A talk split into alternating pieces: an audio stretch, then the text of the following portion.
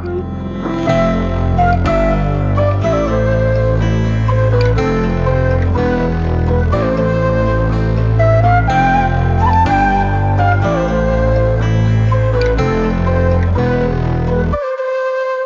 a la ciudad y me reciben como si fuera un boss. Cada vez más pegado y ni yo sé cómo pasó. Hoy festejamos y mi equipo salió campeón. Adentro del bar y afuera en la calle se escucha mi voz. Llegué a la ciudad y me reciben como si fuera el boss. Hola, ¿todo tranqui? Soy Lauti Kuzmaismo y hoy estamos en un nuevo episodio de La Pinta de Kuzma. Sí, sí, sí. Tuvo que pasar la temporada de 72 partidos para que vuelva este gran ansiado podcast. Tal vez por la alineación temprana de Lakers, tal vez, debatible. Em, pero hoy estamos para hablar de todo lo que pasó en la primera ronda de playoff. Em, sorpresas, algunas. Em, nada, a ver. y me acompañan para hablar de tal magnitud de partidos y de series, porque a ver, escucharme a mí hablar 40 minutos sin un embole, la verdad. me acompañan dos invitados de lujo. Uno, tal vez triste, porque su equipo no clasificó a playoff, viene de perder una final hace menos de una semana. Y otro que está en un momento, yo diría que es el mejor momento de su carrera como tuitero. Eh, ojalá que en la vida también le vaya igual de bien. Ojalá que al otro, invitado también le vaya igual de bien. Pero basta de volverse. Que se presenten ellos mismos. Los escucho, muchachos. Hola, ¿qué tal? Muy buenas noches. Yo soy arroba montineta y le agradezco al, amigo Kuzma por la invitación a este podcast. Y bueno, yo soy el hincha de Rockets más famoso del conurbano bonaerense, eh, Fear de Rami en Twitter. Eh, y sí, también le agradezco a Lauti por invitarme y por recordarme que, que Racing viene de perder una final, ¿no? Hijo de mil putas. Em, nada, a ver, es justo este podcast da lugar que son dos hinchas independientes contra uno de Racing. Pero bueno, casualidad, casualidad, de la vida. Em, nada, muchachos, un honor tenerlos acá a ustedes, de invitados. Gracias por haberse copado.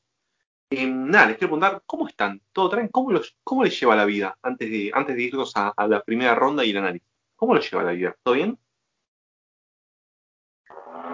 Yo estoy en un momento de mi vida muy distendido, buscando algunos horizontes nuevos, pero pero en líneas generales muy bien, no me puedo quejar. Marcha. seguramente hay gente que la está pasando mucho peor, así que soy un afortunado, se podría decir. Joya. Y, bueno, yo, yo elegí ser de, Racing y, de Rockets, entonces medio que, que un mal momento mío es como un momento bueno de... Pero es un momento horrible de otra persona, pero yo ya estoy acostumbrado, así que eh, tampoco tan mal como, como podría estar así. Me, me la banco, me la banco esta situación. Podría ser peor, como dijo el amigo Monty. Y ni siquiera ese es su nombre real, es increíble. Sí, la verdad es un misterio el nombre de Monty. Eh, a ver, ni el nombre de, Skype da, da un indicio. A ver, su nombre empieza con M, tal vez. No sé, después nos dirá detrás de cámara, tal vez. Ojalá. Em, nada, muchachos, para empezar a un poquito analizar esta primera ronda que nos dejó la NBA, em, ¿por dónde quieren empezar? ¿Por analizar cada serie, debatir un poquito o por los premios, por los famosos premios de este podcast. A ver, vos Monty no estuviste, los premios son, qué sé yo, los spoileo si querés, qué sé yo, un premio ta ta ta al MVP de la primera ronda de playoffs, por ejemplo. nada, ustedes, por donde les, les siente más cómodo. ¿Qué quieren empezar? ¿Análisis o premios? Y me da totalmente igual. El análisis estaría, estaría bien, pero usted el conductor, nosotros lo seguimos. Dale, joya, joya. Bueno, vamos con el, análisis de cada serie. un análisis rapidito. Eh, bueno, a ver, unas palabras, mejor dicho. nada, nada, a ver. Eh, a lo largo de este podcast, durante el análisis van a ir un par de canciones que yo les pedí al señor Montineta y al señor Rami que traigan. Así que vamos a empezar. A ver, se presentó primero él, así que le vamos a pedir primero a él la canción. ¿Qué canción te gustaría que fuese durante este tramo del análisis? Monty. Vamos con Malbec de Duki. Joya, joya, joya. Me gusta, me sirve. Em, bueno, empecemos. ¿Por dónde quiere empezar? Eh, ¿Conferencia este o conferencia oeste? Mm, me parece que arrancó primero las del este, así que vamos con esa, ¿no? Dale, dale. Y empecemos por la única barrida de primera ronda. déjenme un cachito dar una pequeña opinión. para mí la decepción, la decepción de esta serie, la decepción de, la primera ronda, porque a ver, yo creo que en un Prodi todos apostaban que esta serie iba a terminar 4-3 o 4-2 como mucho, por lo sucedido en la burbuja, porque se enfrentaron, porque vimos lo que pasó. pero bueno, a ver, malos rendimientos del señor del vendedor, del mejor vendedor de café de la NBA, em, del pivot que em, hizo esa tapa Tatum en la burbuja, memorable. Em, pero, ¿qué pasó? Con Milwaukee 4, hit 0. ¿Qué, ¿Qué pasó? Les pregunto a ustedes, muchachos. Sí, yo creo que si, si bien yo esperaba que, que Milwaukee avance de ronda, el, creo que el 4-0 nos sorprendió a todos. No, estaba en el libreto de nadie. Pero la verdad que lo ganó y lo ganó bien. La verdad que perfecto el trabajo que hizo Milwaukee, lo, lo, sacó de la cancha directamente a Miami. Y, coincido que sí, una serie muy decepcionante de tanto de Jimmy Butler como de Van Gallo. Los secundarios no aparecieron y, se lució Milwaukee la verdad, de punta a punta.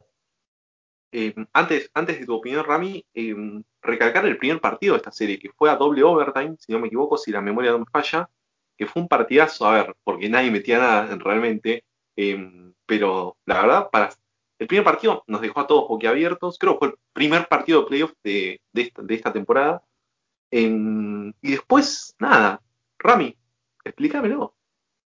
Y mira, yo para y tomarlo por otro lado, creo que es una conjunción de, factores que arranca en, los movimientos que hubieron en ambos equipos. Me parece que la incorporación de Holiday en Milwaukee es un upgrade enorme porque es un jugadorazo.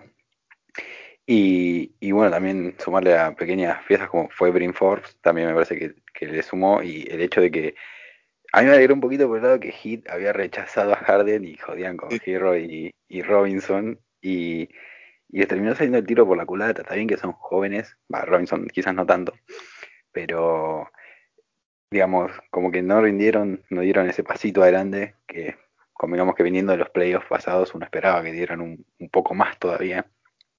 Y no aparecieron en definitiva. También el haber dejado de ir a Crowder me parece que fue un error y, y demás. Y lo que a mí más me sorprendió, más allá de los resultados, y como decías vos, que el primer partido fue muy peleado, muy cerrado, eh, doble overtime, que ya por los nombres que había parecía que iba a ser una serie que iba a ir a mucho más.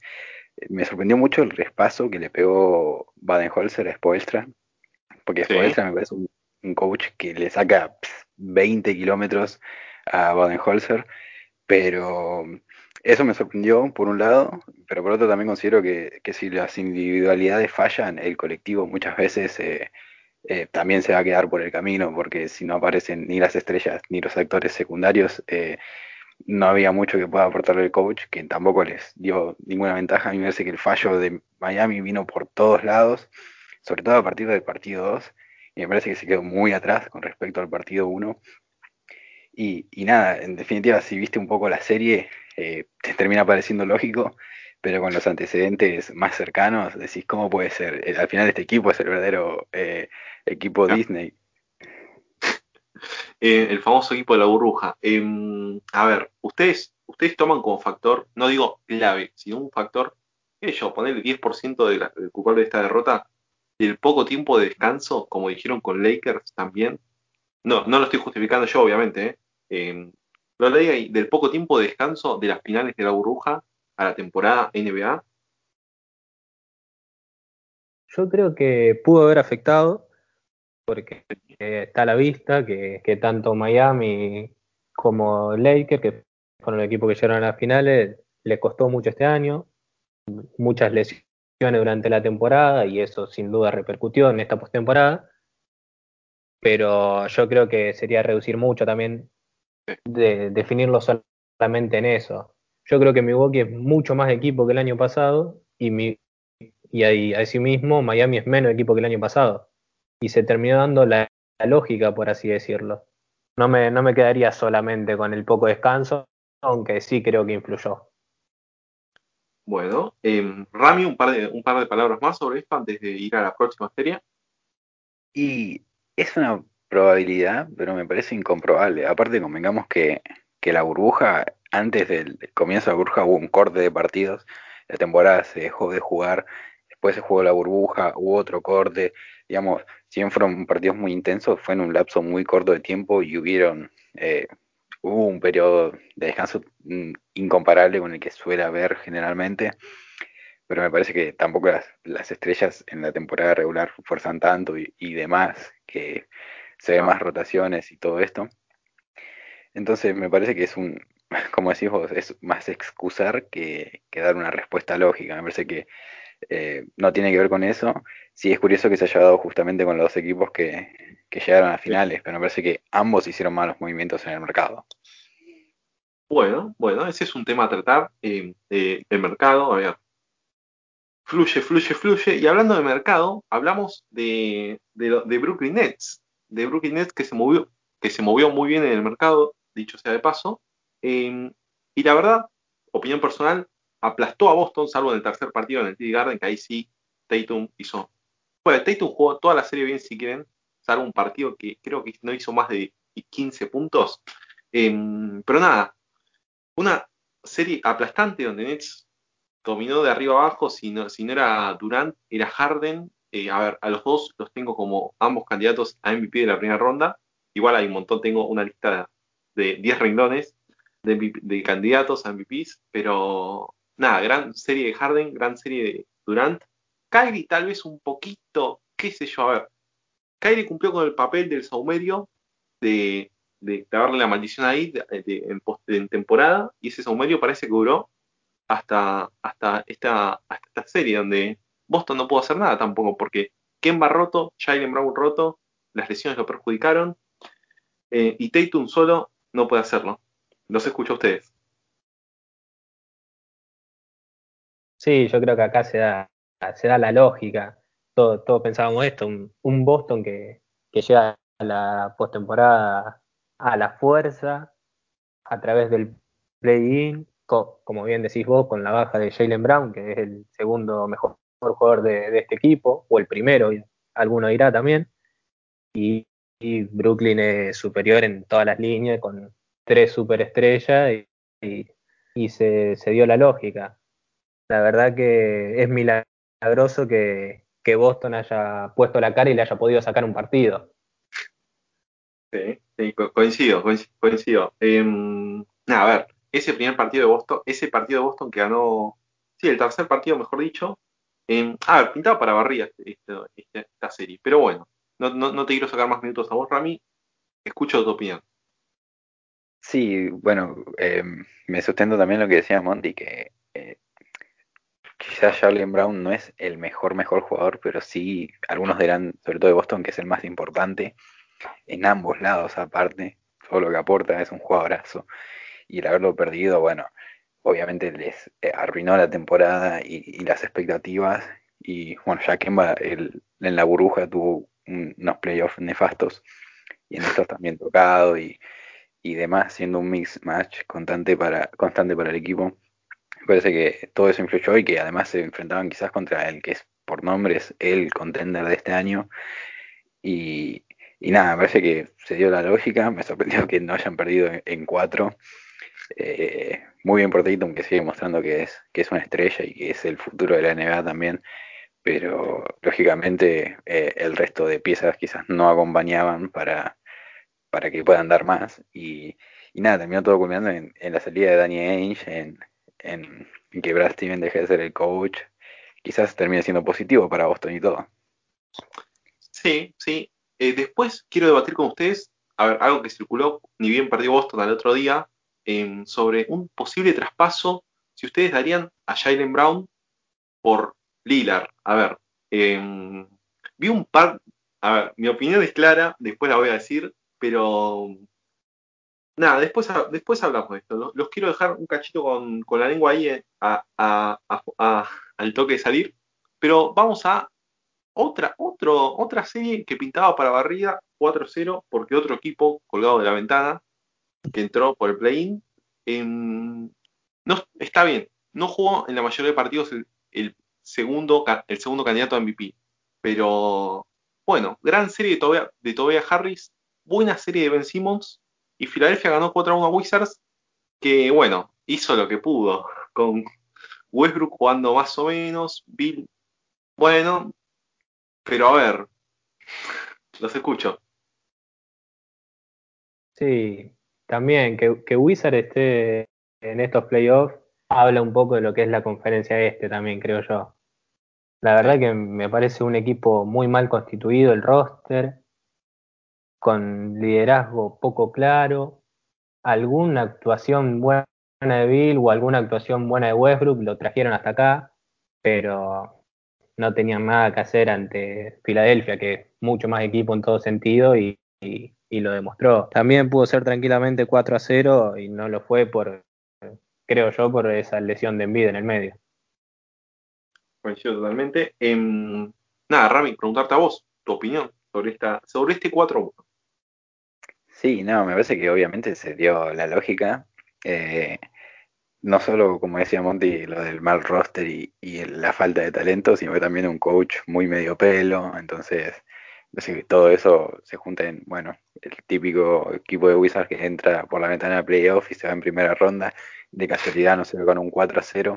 Me parece que el único entretenido que dejó la serie era el morbo de ver cuando estaba 3 a 1, si Doc Rivers iba a volver a pechar un 3 a 1 o no. Me parece que si se perdía ese quinto partido iba a estar bastante en llamas Twitter, pero ni siquiera eso. Así que la peor serie quizás la, la menos llamativa, ¿no? De primera ronda. Em, sí, la menos llamativa, tal vez acompañada, bueno, después hablaremos del Utah Memphis, pero es que, bueno, a ver, el Utah Memphis tuvo sus momentos de chispazos. Después hablaremos de esta porque nos falta, a ver, para mí, la mejor serie de la conferencia este, a pesar de que también haya terminado 4 a 1. Pero a ver, todos los condimentos. El Madison Square Garden, en los gestitos de los jugadores del primer partido, en la decepción tal vez de varios jugadores de Knicks, ya que estamos hablando de Knicks, sí, es Knicks contra Hawks, la decepción de varios jugadores de Knicks, a ver, por ejemplo, Julius Randle, que yo lo tengo nominado, nominado al anti-MVP, que después vamos a dar ese premio, porque a ver, Julius Randle parecía un jugador de, de G-League, bueno, perdón si es muy fuerte la, expresión, pero nada, una gran serie de Derrick Rose que la verdad me sorprendió. Y nada, después en Atlanta, de lluvia, lluvia de, hamburguesas, como, como en la película, lluvia de hamburguesas, caía todo, caía todo. Nada, los escucho a ustedes muchachos sobre esta peculiar serie, para mí la más divertida del este. Sí, coincido con, con la más atractiva del este por todos los condimentos que tuvo, por, por el estadio prácticamente lleno, el intercambio que hubo entre la afición ahí en el Madison y Trae parecía que iba a una serie más larga también. Creo que la resolvió muy fácil Hawks, pero tuvo, tuvo su entretenimiento. Creo, coincido en que es la más entretenida del este a mi punto de ver, pero brillante, brillante de Trey Young. La verdad que el, en, su debut en playoff se, se, cargó el equipo al hombro y lo, lo, sacó, lo sacó a Hawks, a los Knicks, perdón. Muy, muy contundente, terminó siendo la victoria. Em, y nada, vos, Rami, opinión, además sobre el pelo de Trey Young y el del señor Thibodeau, que salió Coach of the Year, Coach del año, eso después es debatible. Para mí lo merecía el gran Monty Williams. Pero nada, Rami, te escucho. Sí, yo coincido con ustedes en la parte de que era la serie más llamativa y que más picada estaba y que pintaba para ser mucho más larga y en definitiva Hawks, quizá con más talento individual, la pudo cerrar antes, antes de tiempo. Eh, en creo que nos queda toda la conclusión de que los Knicks tienen que estar en playoff más allá del meme por lo que generan, porque te brindan estas series, porque eh, el Madison logra todo eso. Reconocer también a Thibodeau, que muchos lo daban como un coach que no podía laburar más en la NBA y demás, y siempre que está en un equipo lo vuelve competitivo. Y, sobre Trey Young, un poco que, acotar. Eh, sobre todo quiero destacar todos los pibes que llegan a la NBA hoy en día, estas estrellas que uno no menciona que a tan corta edad ya estén eh, compitiendo y teniendo estos partidos en playoff que no les pesa para nada. Eh, me parece súper positivo porque uno quizás eh, está tan acostumbrado a las bestias que, vienen de antes como LeBron, Curry y demás, que no se da cuenta que estos chicos como Doncic también, el propio Jamoran metiendo a, Memphis, están, juegan playoffs como si fueran un partido más y, dan show y, y, se cargan a sus equipos. Me parece que también, no, destacar eso, la personalidad con la que llegan hoy a la NBA y con la, que hay que tener, ¿no? Sí, los juegos que hay que tener. Em, bueno, Spotify supongo que no va a censurar por esto. Em, pero bueno, coincidimos todos, la más divertida. También a ver, la, otra serie que pintaba para 4-3, 7 partidos, mejor dicho. Pero bueno, no pudo ser. Y ya, muchachos, pasamos a la conferencia oeste. Vamos a dejar para el final a nuestros grandes Lakers los grandes Lakers que se fueron por la ventana. Eso debatible después. Pero vamos primero con la que a mi parecer fue la, el resultado más obvio, el Utah 4, Memphis 1, con, a ver, un primer partido donde no estaba Mitchell, donde, a ver, la hicieron bien los Jazz no poniendo a Mitchell. A ver, no arriesgarlo salió bien. Y después cuando estuvo Mitchell, cuatro partidos seguidos, cuatro victorias seguidas, festival, cada partido, salvo una aproximación de Memphis en cada partido, media, media ahí em, amenazadora, pero nada más de Memphis. Igual, gran serie de los muchachos de Memphis, Morant, Brooks, eh, a ver, Jaren Jackson Jr., que vivió en una ambulancia toda la temporada, pero en playoffs se puso la, 10, eh, Balanciunas mismo, la babosa Kyle Anderson, pero bueno, los quiero escuchar a ustedes, muchachos. Sí, yo considero que es una derrota muy digna de Memphis. Más allá de que el 4-1 suene contundente, el simple hecho de, haber entrado a los playoffs para Memphis, este equipo joven de Memphis, ya es muy positivo, sobre todo habiendo dejado eliminado a, los Warriors en ese partido del play-in. Y yo creo que compitió más de lo que muchos esperábamos. Porque repito, si bien el 4-1 suena muy contundente, los primeros 3-4 partidos fueron, fueron bastante disputados. Después lo, cerró muy bien Utah por, el hecho de tener más jerarquía en su plantel y se terminaba llevando los partidos. Pero a mi entender, por lo menos Memphis compitió más de lo que se esperaba. Y creo que es un buen puntapié para lo que viene. Para el futuro, sí, para el futuro, Memphis, bueno, Atlanta, que ya es el futuro actual, mejor dicho, Em, y después veremos renovaciones siguientes. Rami.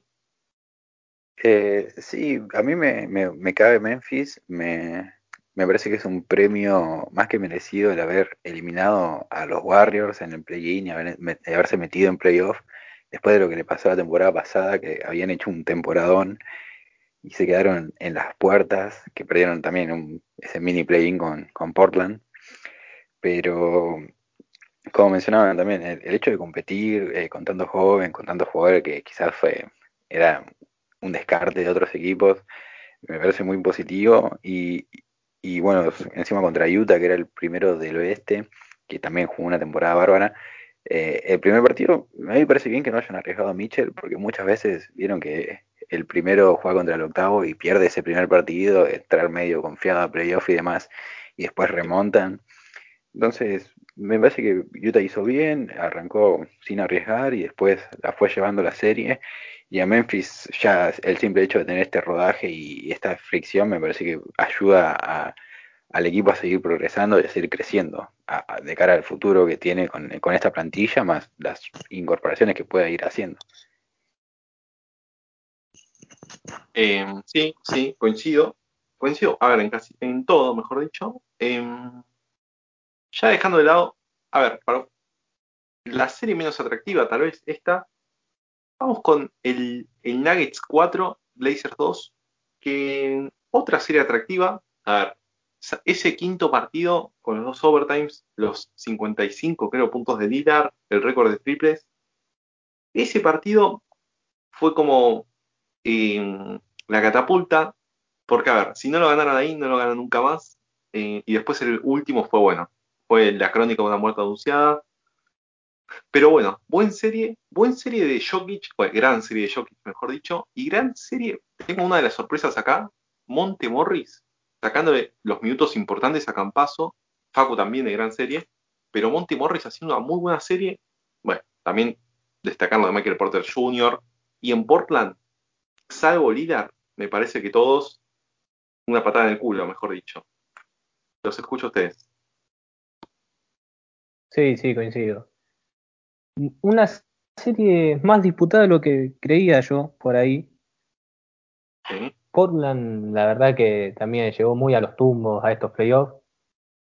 Obviamente, contando con una superestrella como lo es Lillard, no los veía yéndose 0-4, pero estuvieron a nada de ponerse 3 a 2 arriba en la serie, como bien decís, en ese Game 5.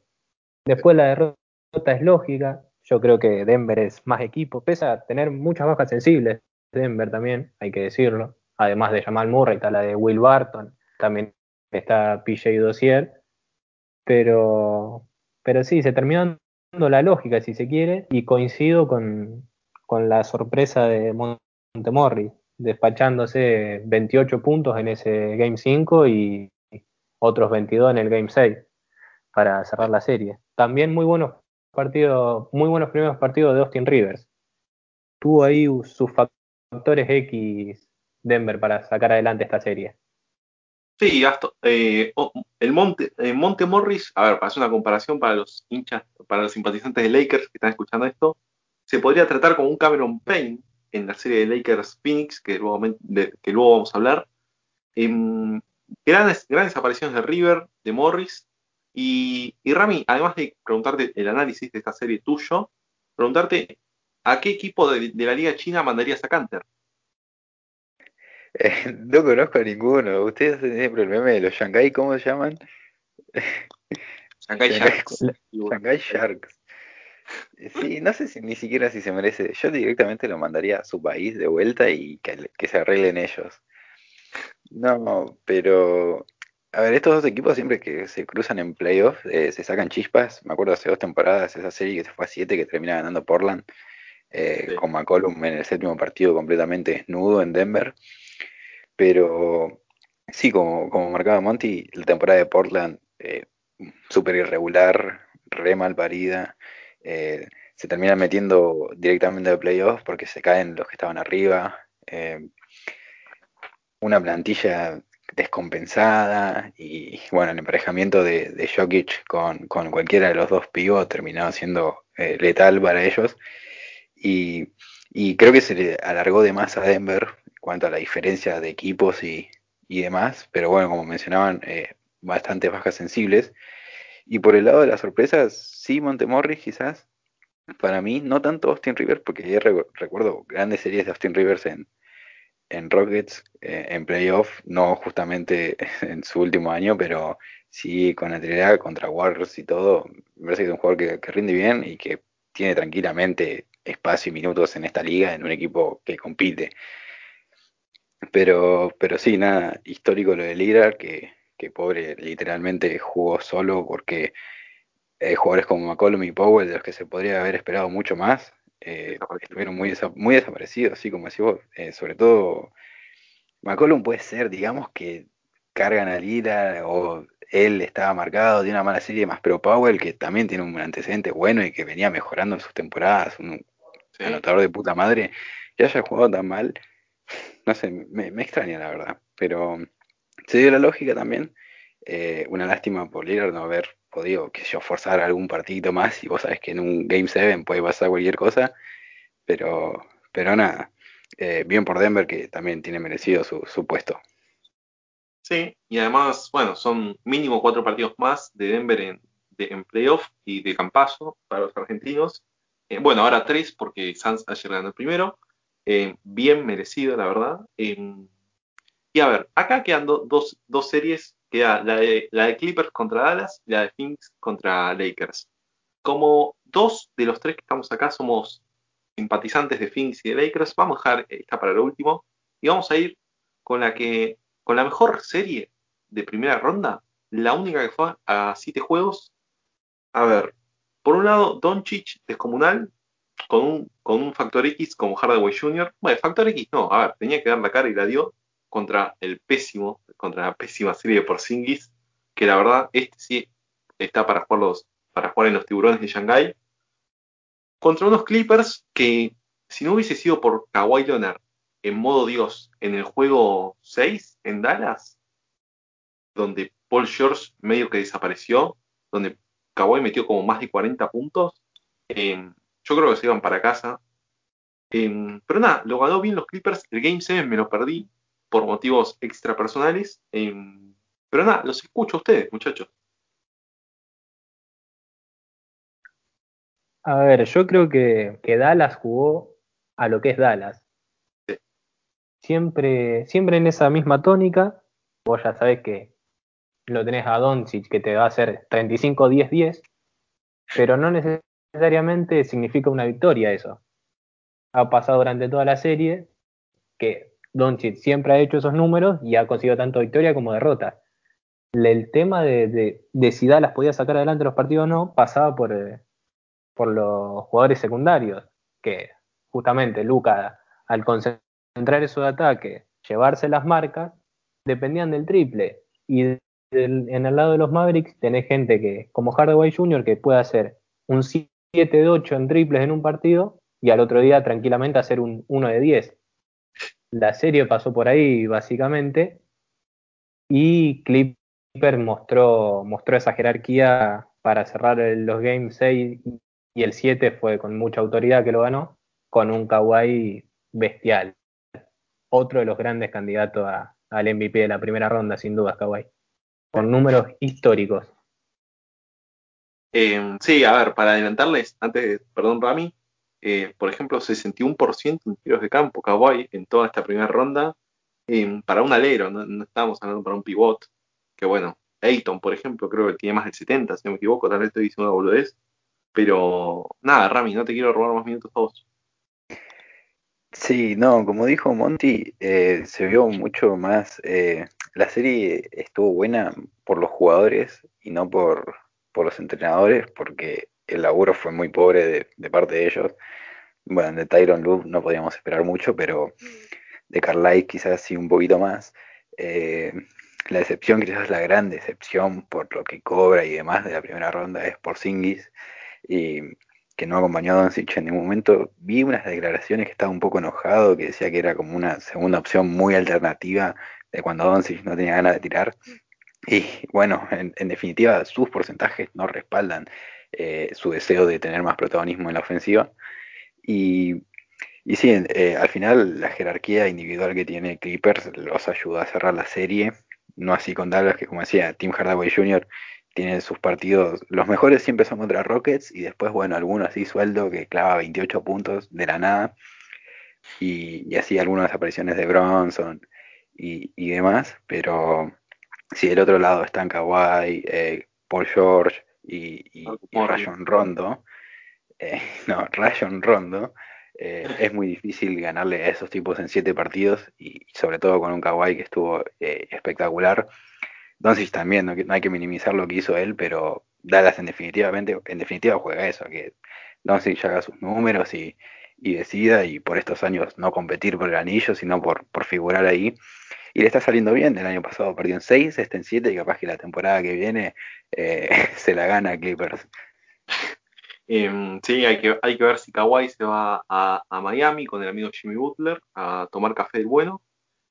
Em, porque recordemos que esa gente libre restringido, no, no me acuerdo muy bien, confirme ustedes, es agente libre, ¿no? Sí, sí, va a la agencia libre, Kawhi. Joya. Eh, y para cerrar ya con, bueno, la última, la última serie, la que más me dolió, pero a ver, si hay que darle un nombre a esta serie, es Crónica de una muerte anunciada. Ya, cité mucho al libro del señor García Márquez, ¿no? Sí, García Márquez. Em, pero es que... Periodista más preparado. Pero es que... Es que esta serie fue, sí, a ver, el primer partido, un dominio completo de Phoenix, de palo a palo. El segundo, nada, de, pedo, se lo llevó Lakers. El tercero tal vez fue el partido más imponente de Lakers, donde permitió soñar, donde ya algunos descarados decían Lakers en 5. Y a partir de ahí fue, nada, a ver, con las lesiones, es que no, da, no da justificar todo esto con las lesiones, es el tema. Pero es que Phoenix jugó muy bien. A partir del, Game 4, Phoenix con Booker, con CP3, que parecía que estaba hecho mierda de hombro, pero después al final una, una muy buena serie, con Cameron Payne, una sequiaza de Cameron Payne, Ayton en la pintura Dios, em, a ver, Michael Bridges, eh, eh, Cam, Johnson, nada, a ver, jugadores de rol de Phoenix que me sorprendieron, que, que yo Cameron Payne no lo conocía, no sabía quién era, pero, y contra unos Lakers, que Kuzma, Schroeder, KCP, Caruso, que para mí se vino una renovación muy fuerte, pero eso se hablará de otro tema, se hablará en otro momento, digo, perdón. Y nada, Monty, quiero escucharte a vos sobre la serie de tu equipo. Sí, yo creo que es una lástima un poco cómo se dio esta serie, porque de la manera que arrancó el primer partido era un nivel espectacular de los dos lados. La verdad que la serie prometía muchísimo y justo en ese segundo tiempo del primer partido ocurre la lesión del hombro de Chris Paul, que lo tiene eh, muy tocado en, los juegos 2 y 3, que prácticamente no juega, juega pocos minutos y, los que juega se lo ve muy incómodo. Y en el Game 4, cuando Chris Paul parece que va recuperando sensaciones y buen nivel, llega el accidente de Anthony Davis, que también lo, lo margina del Game 5 y del Game 6 también. Entonces, yo creo que esas lesiones de Chris Paul y Anthony Davis eh, repercuten claramente en la serie, pero que, fue una lástima, la verdad, porque son, eran dos de los mejores equipos del oeste y era una serie que prometía muchísimo. Pero yo creo que, que Phoenix gana bien, gana bien porque, porque LeBron tampoco se lo vio al 100% y, y los secundarios de Lakers no respondieron en ningún momento. Y ahí pasó la gran diferencia de la serie, creo yo. Em, sí, porque a ver, eh, Dennis Schroeder, que pide un contrato de más de 25 millones por, por año, eh, fantasmeó, creo que en el juego, ¿en qué juego hizo? Más, cero puntos, no me acuerdo. Pero... El 5. El 5, KCP, completamente, salvo el tercer partido si querés, KCP completamente fantasma, Usma, que lo tengo acá como primer nominado al anti-MVP, perdón que ya los peleo, pero me es necesario decirlo. Em, Caruso, que que yo le digo un poquito de, ánimo, pero tampoco, ¿no? Pues, ¿qué, vas a depender de Caruso? Nada, y Lebron que no se lo ve al 100%, tenés razón. Pero, Rami, ¿vos? Y como, como dijo Monty, eh, la serie se vio alterada por las lesiones y es una lástima para los dos equipos. Pero al final el resultado, por lo que vimos durante la temporada, me pareció lógico. Hay un dicho que, que capaz que es muy argento, pero es que equipo que gana no se toca. Y, al final eh, Montreal Harrell casi no juega y, Rondo, y perdón, y Ruder eh, tiene ese partido con cero puntos.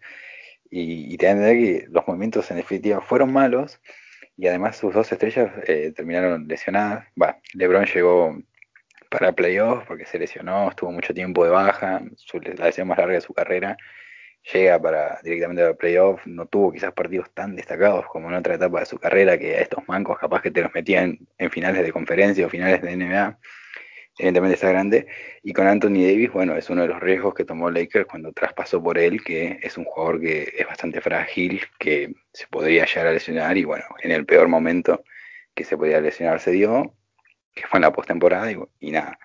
Eh, me alegro mucho por Phoenix y me sorprendió el nivel de muchos chicos que estaban por primera vez en playoff, sumados a, la experiencia de, de CP3 y bueno, Crowder que venía también de un equipo muy competitivo como Miami, que, ese proyecto haya podido avanzar y justamente contra los vigentes campeones va a ser muy positivo para por ellos y para la liga y porque tengo a mi panita eh, Monty y el Devin Booker que deben estar más que contentos de haber cogido a los putos de California.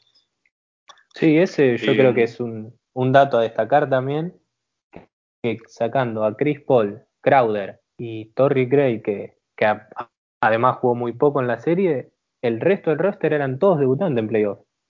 Y la verdad que se los vio muy bien, sobre todo a Booker, Ayton, dominando en la serie, pese a ser unos debutantes.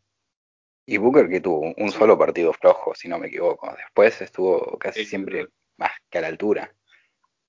sí, sobre todo destacando mucho en el, en el Game 5 y 6, que en, ese dos iguales, cuando se definía más o menos la serie, destacó muchísimo en los últimos dos partidos. Así que sí, gran serie para él. Sí, lo, de Booker fue, a ver, estratosférico, el 5 y el 6, los triples de él en el primer cuarto y en el segundo, a ver, ya condenaron el partido, eh, ya habían condenado los partidos. Sí, a ver, tuvo solo un mal partido que fue el de los el partido de los libres, donde AD tiró como 20 y pico de libres y Booker también tiró como 20, si no me equivoco, 17 por ahí. Em, pero bueno, dura derrota de, la, de Lakers. No voy a negar que fue el último partido de Kuzma del Staples Center. Probablemente, probablemente. Eso es debatible. Pero nada, muchachos. A ver, ¿les gustó esta primera ronda? ¿Prefieren la de la burbuja con, qué con seis palopas de Miami ganándole 4-0 a Pacers sin, sin DJ Warren, eh, sin nada? O, esta, o esta primera ronda más, más linda, pero igual también, solo un Game 7. Los escucho. No, no, a mí me gustaron mucho estos playoffs, más allá de que sí, faltaron Game 7 si se quiere, pero el hecho de que la mayoría de pabellones estuvieron con a capacidad máxima o a un 85-90% le da otro color a los playoffs, se vive de otra manera y sin dudas yo, yo me, me gustó más este año. Y bueno, yo eh, tengo sentimientos encontrados, porque como dicen, eh, sí, la gente le suma muchísimo, pero eh, en el este muchas series muy desbalanceadas y en el oeste me parece que hubo mucha, muchas series condicionadas por que hubieron muchas lesiones, muchos jugadores que se perdieron partidos o se perdieron directamente los playoffs, que que mermaron un poco toda esta situación, pero obviamente son los playoffs, siempre están buenos. Eh, ya ni me acuerdo eh, que, cómo lo viví los de la burbuja, así que eh, para mí los que estamos viendo siempre son los mejores.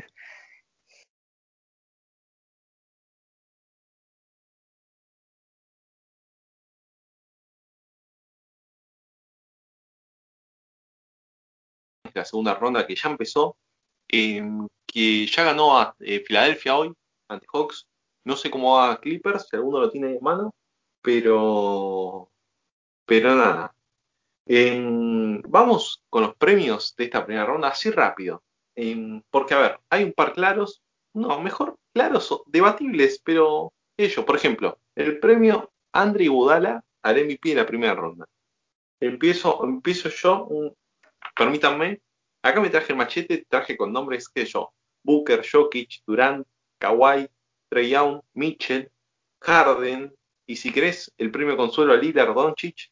Pero yo, de entre todos esos nombres, me voy a quedar con el señor en Kawhi Leonard. ¿Por qué? Porque fue el responsable de que de, que Paul George no tenga de vuelta el apodo Pandemic P, porque sacó, sacó el equipo al hombro, y nada, ya lo expliqué recién cuando hablamos de la serie, pero para mí el MVP de la primera ronda fue Kawhi Leonard.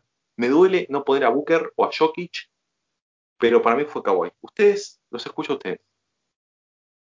Sí, yo iba a destacar mucho el trabajo de Trae Young, Kevin Durant, que está impresionante. Parece no haber sufrido la lesión que sufrió, es impresionante la vuelta de ese hombre, pero también voy con Kawhi por la paridad de la serie, por lo decisivo que fue en su serie, porque sin Kawhi claramente no ganaban esa serie, y porque es un alero que promedió 32 puntos por partido con 61% de tiro de campo.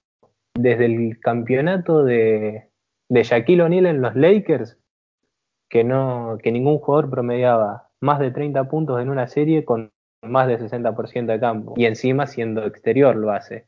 Así que me parece totalmente extraordinario lo de Kawhi. Y bueno, yo me voy con. Eh, creo que Kawhi es el más lógico y que, bueno, Lillard y Doncic eh, no, no califican por porque perdieron su serie y darle el MVP a alguien que perdió la serie. Sabemos que no se hace en la NBA. Solo pasó una vez, pero bueno, sí. Sí, claro. Eh, pero por cambiar un poquito, ¿Quién podría ser? A ver, y voy con Harden. Le voy a bancar a la barba, que, que pobre, se lesionó ahora, está muy meado eh, Brooklyn, porque no recuerdo cuándo fue la última vez que Harden se perdió tantos partidos y encima en playoff. Eh, mucha sal, mucha sal. Pero eh, eh, me parece que es el mejor, fue el mejor jugador de Brooklyn mientras jugó, más allá de los números que está promediando ahora Kevin Durant también, que es una locura. Pero voy con el barba.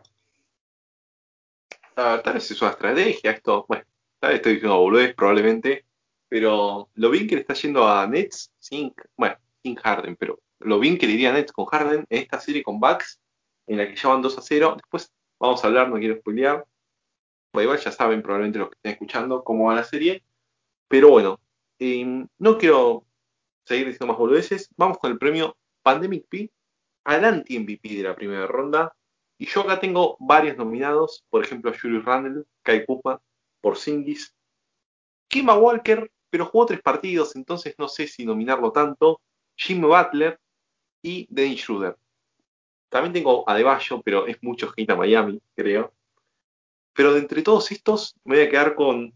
Ay, es que son dos. Es que tengo la duda entre Porzingis o Randall. Porque Randall venía de jugar un temporadón. Y en esta serie. No, no. Te juro que me decepcionó. Me, me puso triste pero me voy a quedar con Porzingis porque la verdad fue un desastre. Por el contrato, por, uy, perdón, por el contrato que cobra, por, por el desastre que hizo. Nada, me quedo, eh, los escucho a ustedes, muchachos. Yo creo que la gran decepción de, de estos playoffs fue Julius Randle.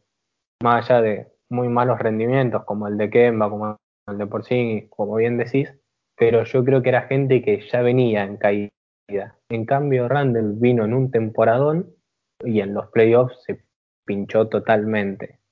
Y en unos Knicks que son muy dependientes de él, ah, se reflejó en la serie que, que una serie que todos teníamos más pareja, incluso muchos tenían como ganadora a los Knicks, yo creo que se quedan en, en este 1-4 en gran parte por el flojísimo nivel de Randall. Yo me voy a copiar de Monty y también voy a decir Randall, pero eh, sobre todo por, el peso específico de cada jugador que no rinde bien en sus equipos. Y me parece que el jugador más importante de Knicks era Randall y fue el que peor rindió, así que es para él. Porzingis no es el mejor jugador de Dallas y fue el que peor rindió por lejos, pero quizás la vara tampoco estaba tan alta como con Randall si los comparamos, así que me quedo también con Julius Randle, que fue un desastre, la verdad, se estaba perdidísimo en la cancha. Em, sí, a ver, em, bueno, a ver, sí, un top 3, Randle, Porzingis y Butler, por, porque, va, a ver, hoy me estaba fijando los números de Jimmy, 14 puntos de promedio en la serie con Bucks, digo, 29% de campo, 26 de triple, em, nada, a ver, pobre Jimmy, pero bueno, Em, a ver, tengo un premio medio, el nombre me lo tuve que inventar así rápido porque no me salía ningún nombre. Eh, y después vamos con los últimos dos. Primero, el premio, no me dice el nombre encima del jugador, el premio Chancalay, el jugador de Racing, el que viene siendo... sí, sí, perdón Rami, perdón, encima está Rami, fanático enfermizo Racing. El premio Chancalay a la sorpresa de estos playoffs. Al jugador sorpresa, si quieren llamarlo de alguna manera. Em, a ver, yo tengo varios, por ejemplo, Michael Bridges, Monte Morris, Derrick Rose, pero yo me voy a quedar con este último, porque la manera en que se puso al hombro a los Knicks, en el momento en que Randall no hacía nada, borraba todo, mejor dicho, eh, me, a ver, va a sonar medio esto creepy, medio fan de Pasión Basket, soy el mismísimo admin de Pasión Basket, pero lo de, de Derrick Rose, nada, me sorprendió y me alegró, mejor dicho sea. ¿Ustedes, muchachos? También hay muchos nombres para destacar. El de Tobias Harris, por ejemplo, promediando 25, 10 y 50% de tiro de campo, una locura. Brin Force también, una grata sorpresa, con una altísima efectividad en triples. Pero yo me voy a quedar con DeAndre Ayton, quizás tirando para mi lado, no lo niego, pero creo que fue importantísimo en la serie y además con un promediando 15 puntos en un 79% de tiro de campo, el cual es el porcentaje de tiro de campo más alto en la historia del NBA entre gente que promedia más de 15 puntos en, en una serie debutando. No sé si entendió muy bien el concepto, pero fue una locura lo de Ayton y creo que fue muy importante para que Phoenix esta serie y, y le voy a dar eh, ese voto de confianza porque no muchos esperaban grandes cosas de él y respondió muy bien. Sí, muchos, perdón Rami que te, interrumpa, muchos muchos lo maltratan como, muchos lo ponen falopero, pero la verdad no se le puede pedir más a Ayton con lo que hizo en esta serie de, de Phoenix Lakers. Eh, Rami, ¿vos? Sí, yo también me, gustaría, me gustaría haber nombrado a Brin Forbes, que me sorprendió mucho su, su rendimiento, pero yo voy a ser muy tibio, tibiazo mal, eh, y voy a quedarme con todo, todos los debutantes de playoff de, de Phoenix que, que no desentonaron en ningún momento y que no se les enfrió el pechito contra, contra los vigentes campeones y un equipo que tenía a LeBron James enfrente. Así que eso me sorprendió gratamente, eh, más en lo colectivo que en lo individual. Después en lo individual, claro que hubieron sorpresas, pero yo me quedo con, con todo ese, ese rendimiento general. Em, Pido perdón de antemano. Nada, tranqui, muy tranqui, muy tranqui. La TV acá es muy aceptable, ya que, nada, a ver, yo mismo me considero una persona muy tibia en tema opiniones del básquet, en la vida en sí, pero no estamos acá para hablar de, de, de- de cosas personales. Estamos para hablar de, a ver, tengo dos, do- los últimos dos premios para ver. Uno ya está medio cantado, que es el de la peor serie, que coincidimos todos, que es el, eh, o es Filadelfia-Washington o es Milwaukee-Miami. Y Yo la que menos vi fue eh, Jazz Grizzlies, así que me quedo con esa. Em, Yo voy a defender a lo- al, al joven Memphis que, que creo que fue muy digno y Sí, sin dudas me parece que la peor serie fue eh, Wizard eh, Filadelfia. coincido, coincido con el señor Monty, porque, a ver, em, nada, igual, un saludo a los muchachos de Filadelfia, gran comunidad, grandes bailes, em, pero sí, la verdad que, nada, fue, y me, me alegro por ellos, por, por la, por el, no me salen ya las palabras, perdón, les pido disculpas. Em, y la última, la última es que yo, el premio Warriors 4-3 OKC a la mejor serie de, esta primera ronda, que yo estoy entre dos, estoy entre eh, Clippers y Dallas, por, bueno, porque llegó a, Game 7, o por el, por lo ya dicho, por el público, por lo generó todo, por todo el ambiente, ya sea basquetbolístico o extra basquetbolístico, que generó el Hawks Knicks. Eh, entre, esa- entre esas dos estoy yo. ¿Ustedes? Yo acá estoy muy confundido, te diría, porque me gustó mucho Nick Fox, pero se decantó muy fácil. Sí. Phoenix Lakers era una gran serie, pero las lesiones la alteraron. Clippers Dallas me parece que, que se lució más por demérito de algún equipo que, que por lo bien que estuvieron los dos. Así que voy a meter una sorpresa, si se quiere acá, que por paridad y, actuaciones históricas como el récord de Lillard, yo me voy a quedar con el Denver Portland. Interesante. A ver, em, sí, una opinión muy respetable, porque es que la palabra, la verdad, no sé si me va a censurar Spotify, pero fue un, un maltrecho a la humanidad que Portland no lo gane. Es más, después de ese partido me decían que cuelguen a McCollum, no sé si fue en el Moda Center o fue en el Pepsi, o en el, bueno, no sé dónde fue, pero me decían que lo cuelguen a McCollum, a Powell, pues no se pueden ser tan hijos de pu, ¿me entienden? Nada, te escucho a vos, Rami. Eh, yo, para no repetir, y si bien, eh, como dijo, hubieron series entretenidas, yo me voy a quedar con la lógica que es el 4 a 3 de Clippers a Mavs, sobre todo por lo falopa que, fue que eh, ambos equipos perdieron tres partidos de, de local. Eso fue muy falopa y fue también así como histórico que nunca habían perdido tan, todos los partidos de local los dos equipos. Eh, al final eh, Clippers ganó el último en, en Staples y, y se llevó la serie, pero generó muchos chistes en Twitter que todo el mundo hizo, incluido yo. Así que me quedo con esa serie por, por lo que nos dio y por las actuaciones individuales. Pero como ya dije, quizás el nivel no fue el mejor. Eh, sí, eh, a ver. Em, perdón, perdón, perdón, perdón. Eh, estaba colgado ahí, me quedé colgado con la opinión del señor Rami, de, de lo tan bello que dijo, y lo de Monty, mejor dicho, también. De los dos. Em, pero bueno, para, para ir cerrando, muchachos. Perdón, perdón, esta, perdón esto que a veces me voy, me voy de mambo. Les pido disculpas a ustedes, al público, a, los, a los espectadores, a los oyentes. Em, ¿Qué les iba a decir? Y para cerrar, para cerrar, vamos a, como, como, unos, como unos aspirantes a periodistas, vos no sé qué carrera estarás estudiando, Monty, si es algo secreto, te lo guardás. Em, de repente estás estudiando periodismo deportivo, con un no me alcanza, nada más. No, no, no es por ahí. Aunque fue una opción en algún momento. O ya, o ya. Em, nada, como unos aspirantes a periodistas deportivos, eh, y Monty no sabremos qué. Yo apuesto por algo de economía. Em, vamos a hablar de las predicciones ah, de esta segunda ronda que ya empezó, que ya empezó, pero bueno, a ver, nos gusta, nos gusta ir contra el tiempo. Y para empezar vamos a ir con una, con la que ya está, a ver, con dos partidos ya jugados, que es Brooklyn Nets 2, Milwaukee 0. Y yo, a ver, voy a hacer un, como dirían los Yankees, un hot take. Para mí esta serie la gana Milwaukee 4 a 3. Los escucho a ustedes. A ver, yo en la previa fui un gran defensor de Milwaukee durante todo el año y creo que si hay alguien que puede frenar a Brooklyn es Milwaukee.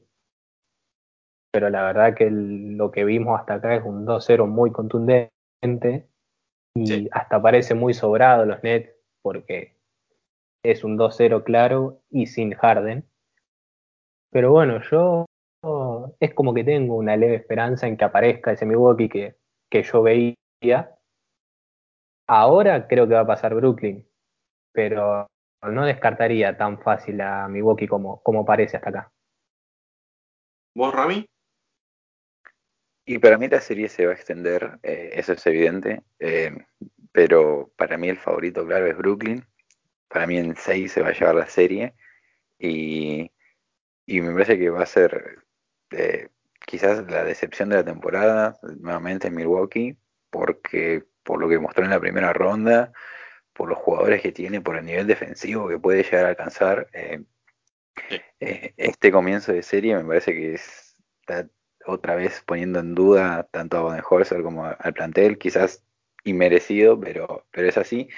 Y yo me quedo con, los Nets, sobre todo si, si sin Harden mostraron el nivel del Game 2, que obviamente no se va a repetir, supongo, pero que hayan logrado esa diferencia sin uno de sus mejores jugadores en playoff contra un equipazo como Milwaukee, me parece que es una mala señal. Para, para, para, a ver, para seguir, para seguir con, estos cruces, vamos con el Filadelfia-Atlanta. Hoy ganó Filadelfia el segundo partido. Atlanta el domingo le robó la localidad a Filadelfia. Eh, me perdí ese partido por motivos extrapersonales. personales. 1 a 1.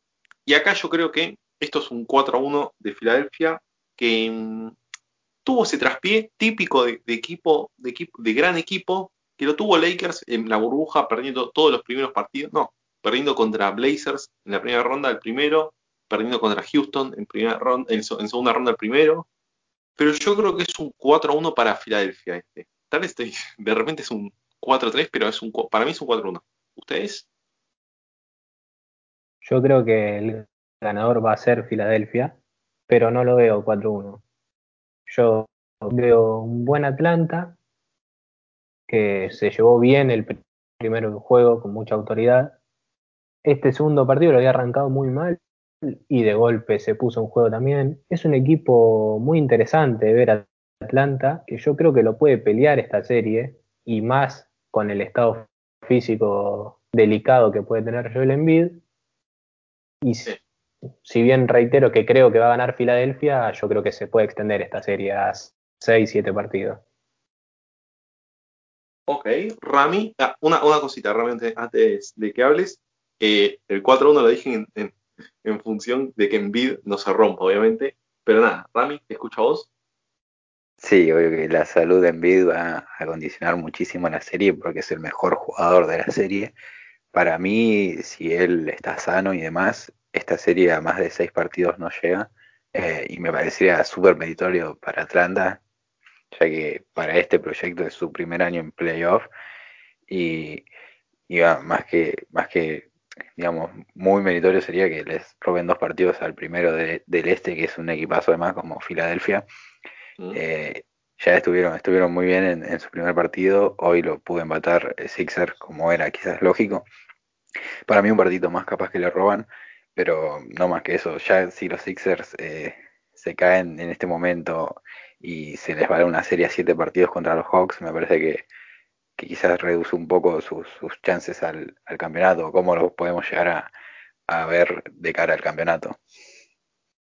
Pues ya, em, nada, a ver, en un posible Filadelfia-Brooklyn, a ver, es que yo creo que Milwaukee es el único que puede parar a, a los mismos Nets en el este.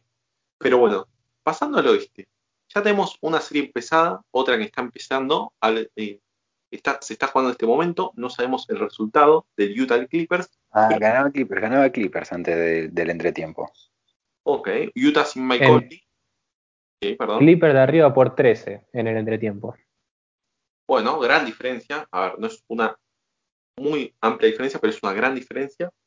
Pero antes quiero ir con la, el, con la serie que ya empezó ayer, con la victoria de Phoenix eh, con un tercer cuarto, para sacarse, para sacarse la ropa, para, para abrir, tomarse un, una para tomarse un whisky, un 1 a 0, que Denver venía dominando ese partido, pero Phoenix es un equipo nada, que, que te liquida, que cuando tiene oportunidad te liquida. Y yo creo que si tengo que hacer alguna predicción, perdón Monty, si esto lleva alguna mufa, no tiene intenciones, es un 4 a 2 de Phoenix. ¿Los escucho a ustedes? Sí, yo creo que, que Phoenix en principio, sin mediar nada raro, tendría que sacar adelante esta serie. Sobre todo porque a Denver le queda muy, muy mal planteada el tema de los emparejamientos defensivos. No, no tienen una persona para poner sobre Booker, por ejemplo. Ayer se lo vio a Aaron Gordon teniendo que tomarlo, pero también el que Gordon marque a Aaron Booker, a Devin Booker, eh, significaba que Michael Bridge quede emparejado con Austin Rivers, y así se fue hasta 23 puntos Michael Bridge. Entonces yo. Bueno, sí, Campazo trabajó más sobre Chris Paul, pero también es otra posibilidad. Yo creo que se le hace muy, muy difícil el lado defensivo a Denver en esta serie, que tiene mucho mucho poder ofensivo, si se ilumina Michael Porter, si se ilumina Jokic, pero así mismo Jokic dentro de todo estuvo bastante bien controlado por Ayton también. Entonces, también se espera la vuelta de Will Barton, que puede ser un factor en esta serie, pero yo veo un Phoenix 4-2. ¿Vos, Rami? Y para mí esta va a ser la serie más peleada. Em, me gustó mucho lo de Phoenix, el partido de ayer. Eh, en todos los cuartos vi que arrancaba mejor Denver y después Phoenix eh, lo iba emparejando sobre el final y así venía parejito el partido. Pero en ese tercer cuarto Phoenix lo pasó por arriba y en el comienzo del, cuarto también. Em, como dijo Monty, los emparejamientos no le son favorables a, sobre todo por la falta de perimetrales a, Denver. Y, y, yo lo veo pasando a Phoenix pero para mí va a ser una serie bastante larga y peleada porque Malone me anduvo sorprendiendo para bien y lo vi mucho más intervencionista. Y, Denver es muy propenso a perder así varios partidos, a jugar series largas y, sabemos que son muy capaces de, jugar series largas y, demás. Para mí esta se va a ir a 7, me la juego, pero se le va a terminar llevando Phoenix en, Denver. Ok, ok. Eh, me gusta, me gusta esa apuesta. no, en Denver sería en Phoenix el Game 7. Ah, en Phoenix, en Phoenix, porque terminaron arriba en, la regular season. Em, y yendo para el lado de Utah Clippers, acá yo creo que, bueno, a ver, yo creo que Utah es un, tremendo equipo colectivo. cuando se enciende también es un equipo muy que, te detona enseguida, perdón por la expresión de detonar. Em, no les voy a negar que esa palabra la, la sé de Coscu, pero bueno, eso quedará para otra ocasión. En, contra un Clippers que, que, a ver, es muy dudoso. Pero yo acabo de hacer otro hot take. A ver, después quedo como un boludo, quedo como, el, como, el, como un. Queda mi pro de medio. Nada, queda muy mofado. Pero, pero yo voy a tomar acá un. Yo sé que Utah es un equipazo, pero me lo voy a jugar con un 4 a 3 de Clippers. Porque Clippers gana sufriendo siempre. Y me sirve, me sirve este 4 a 3 en la serie contra un Utah que, nada, que promete muchos game winners esta serie. Así que yo voy con un Clippers 4 y Utah 3. No sé ustedes. Yo acá voy a hacer mi, apuesta y voy a decir que si Mike Conley está a disposición a partir del Game 2, Utah se puede llevar a esta serie tranquilamente. En un principio yo hubiera dicho Clippers bastante seguro, pero la verdad que lo que vi la primera ronda de Clippers no me convenció nada, necesitando a un Kawhi en modo superhéroe. Y yo creo que esto Utah es mucho más equipo que Dallas, muchísimo más, equipo. Y si le costó tanto Dallas, yo creo que tranquilamente puede, puede ganar esta serie Utah. Insisto, dependiendo del estado de salud de Mike Conley, que es importantísimo en este equipo. Pero yo confío en un 4-3 Utah. ¿Vos, Rami? Y yo, a ver, Utah siempre le pasa lo mismo, ¿vieron? Le faltan estrellas quizás, pero Quinn Snyder termina encontrando el funcionamiento colectivo que mete al equipo cómodo en playoff y, siempre rinden bien, pero bueno, le falta esa, esa jerarquía y esos nombres que, te llevan a un nivel más allá. Eh, tiene un gran equipo, sí, pero sabemos que por nombres es favorito Clippers. Pero si bien son dos franquicias que a mí no me caen nada bien, yo voy a ir con los cogeprimas de Utah, pese a nuestra rivalidad. Para mí ellos se llevan la serie, sobre todo por, por el historial de Clippers, ¿no? Ahí, digamos, venimos, del antecedente del año pasado, lo que, lo que les pasó con Denver, y que se le haya, que Mavericks les haya llevado una serie a 7 también me parece que es un mal presagio de ellos. Para mí, esta serie también va a ser larga, pero para mí se la lleva Utah. Me, la juego ahí. Para mí la final de conferencia del oeste va a ser de dos equipos sin, sin ningún anillo. Eh, Vos decís que ah, lo de Clippers. No va a ser esta, y esta no va a ser la primera final de conferencia de Clippers, a eso iba. eh, vos decís que esta, esto de Clippers se llevaron una, una serie a 7 con Dallas.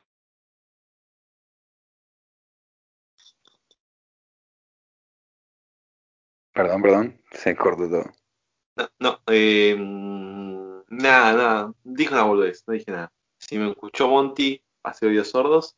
Eh, pero nada, a ver, después de esto, yo creo que, a ver, ya estuvimos hablando una, una hora y algo, una hora y minutos, no sé si alguien va a llegar hasta, este punto.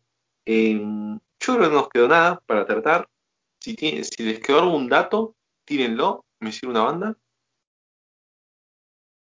Sí, yo creo que lo más destacado, si se quiere, es el nuevo camino que, que afrontará Portland, quien que ya despidió a Terry Stott, de, quien ocupaba el cargo desde 2012. Y también se habla de posibles movimientos de McCollum, Nurkic, incluso Lila. Yo creo que es un punto de quiebre este año en Portland. Sí, y mismo perdón, Rami, que te interrumpa, y mismo en Boston, también para mí se van a venir cambios fuertes. Es debatible lo de, lo de nada, lo de Lillard y Jalen Brown, lo quiero debatir en, otro, en otra ocasión, de, en otro episodio. Em, pero nada, te escuchamos, Rami.